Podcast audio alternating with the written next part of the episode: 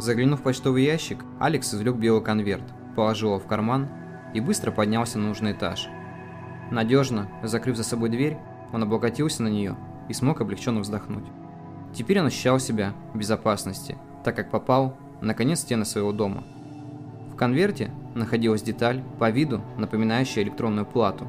Осмотрев ее со всех сторон, Алекс бессилием осознал, что не понимает предназначения этого предмета. Отложив деталь в сторону, он поймал себя на мысли, что ближайшие несколько дней лучше вообще не выходить из дома. Еды должно было хватить на полнедели, а этого вполне достаточно, чтобы собраться с мыслями и продумать план дальнейших действий. Включив компьютер, он начал вводить в поисковую строку модель детали.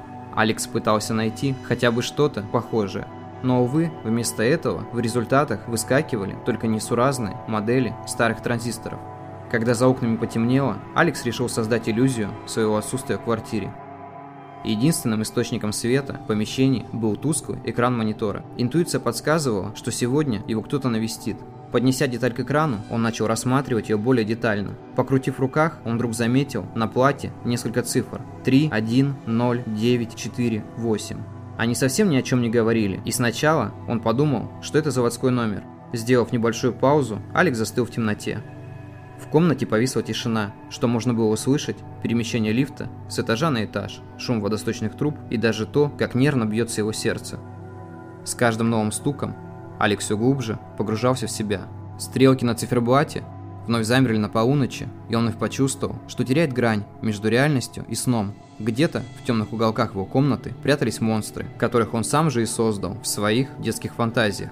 От Алекса, еще ребенка, чудовища просто молча прятались в темноте, но сейчас он мог отчетливо разобрать смысл их перешептывания.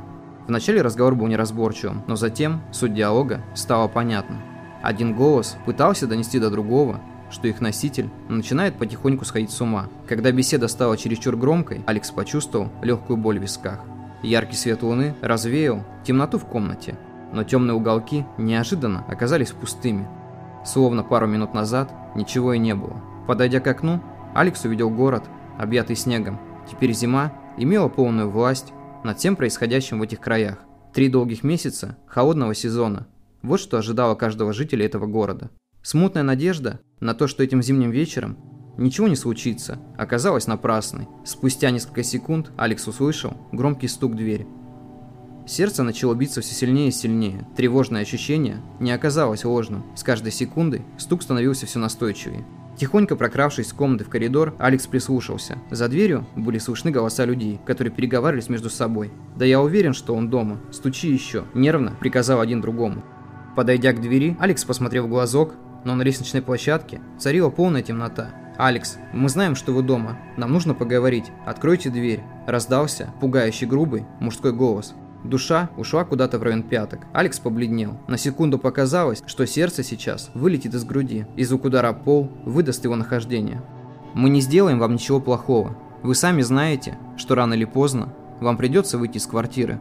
Алексу совсем не хотелось открывать дверь. Он не знал, кто эти люди, и если Марк исчез, то вполне себе следующим мог стать он сам. Сделав несколько десятков шагов назад, он аккуратно спустился на стул. Барабанная дробь в дверь не прекращалась, с каждой секундой все больше сводя его с ума. Алекс закрыл уши, словно ребенок, не желающий слышать ругань родителей, и зажмурил глаза.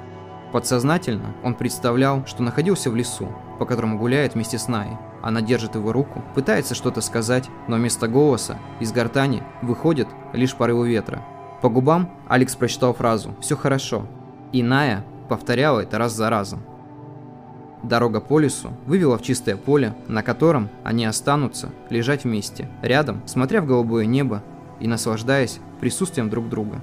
Через несколько секунд глаза сами собой открылись, стук прекратился. Казалось, кошмар закончен. Алекс пошел в ванну, посмотрел в зеркало на свое бледное лицо и увидел глаза полные ужаса. В комнате завибрировал телефон. Звонил Марк. Я не могу сейчас объяснить, что происходит, но те, кто приходил к тебе, ищут меня. Пока ты сидишь дома, они не сделают тебе ничего плохого. Марк, что происходит? Кто эти люди? Все, что тебе нужно знать, хранится на корпусе платы, которую я тебе оставил. Цифры – это доступ. Логин – твое имя. Сайт снова работает. Я не представляю, кого из нас возьмут первым, но ты должен знать, что я не знал о том, связь неожиданно оборвалась. Алекс попытался перезвонить, но телефон Марка был снова недоступен. Включив компьютер, он набрал тот самый сайт и от удивления чуть не свалился за стула. Сайт действительно работал. Момент истины наступил. Осталось только сделать небольшой шаг навстречу. Таков был заголовок сайта.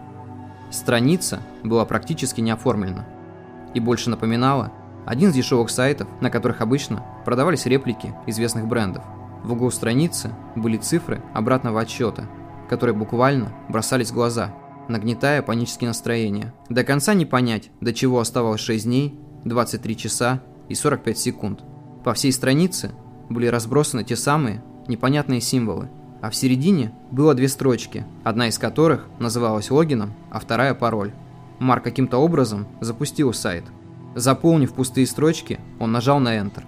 Теперь на экране появился список файлов в формате JPEG. Открыв самый первый, Алекс увидел схему города, в которой его перемещал Марк. Под картинкой было описание. И создал он по образу и подобию своему человека, и поселил его в мир, который возник в его мыслях. Следующая картинка была посвящена тем самым символам, которые часто встречались Алексу в последнее время. Добавлен чуть ниже комментарий гласил, если вы когда-либо задавались вопросом о том, что обозначают символы, значит вы на верном пути. Цель их создания заключалась в том, чтобы внести мир, созданный разработчиком, шифр, который понимали только те, кто приближены к нему. Каждый символ имеет под собой слово. Вы научитесь понимать значение этих слов, когда отыщете самое сердце города – Именно в этом месте и спрятаны ответы на все ваши вопросы. Продолжая внимательно рассматривать каждую картинку, Алекс пришел к выводу, что мир, созданный разработчиком, был продуман до мелочей. Те или иные города, символы, значения были сотворены с тем расчетом, чтобы параллель мира имела границу, между которой живут люди, и миром неизведанным. На одной из последних картинок был изображен чертеж карты города, где красными кружочками были отмечены дома. В этот момент Алекс сообразил, что именно в этих самых окружностях и кроются все ответы на мучившие его вопросы. В дверь вновь раздался стук. Алекс дрогнул. Прислушавшись, он понял, что в этот раз стук отличается от того, что был ранее. Теперь это было скорее похоже на весьма неуверенное постукивание, словно тот, кто стоял за дверью, едва ли обрел полную решимость для совершения данного действия. Выключив сайт и спрятав деталь на самой верхней полке, Алекс тихими шагами прокрался к двери – Посмотрев в глазок, он застыл как копанный. По ту сторону двери стояла Ная.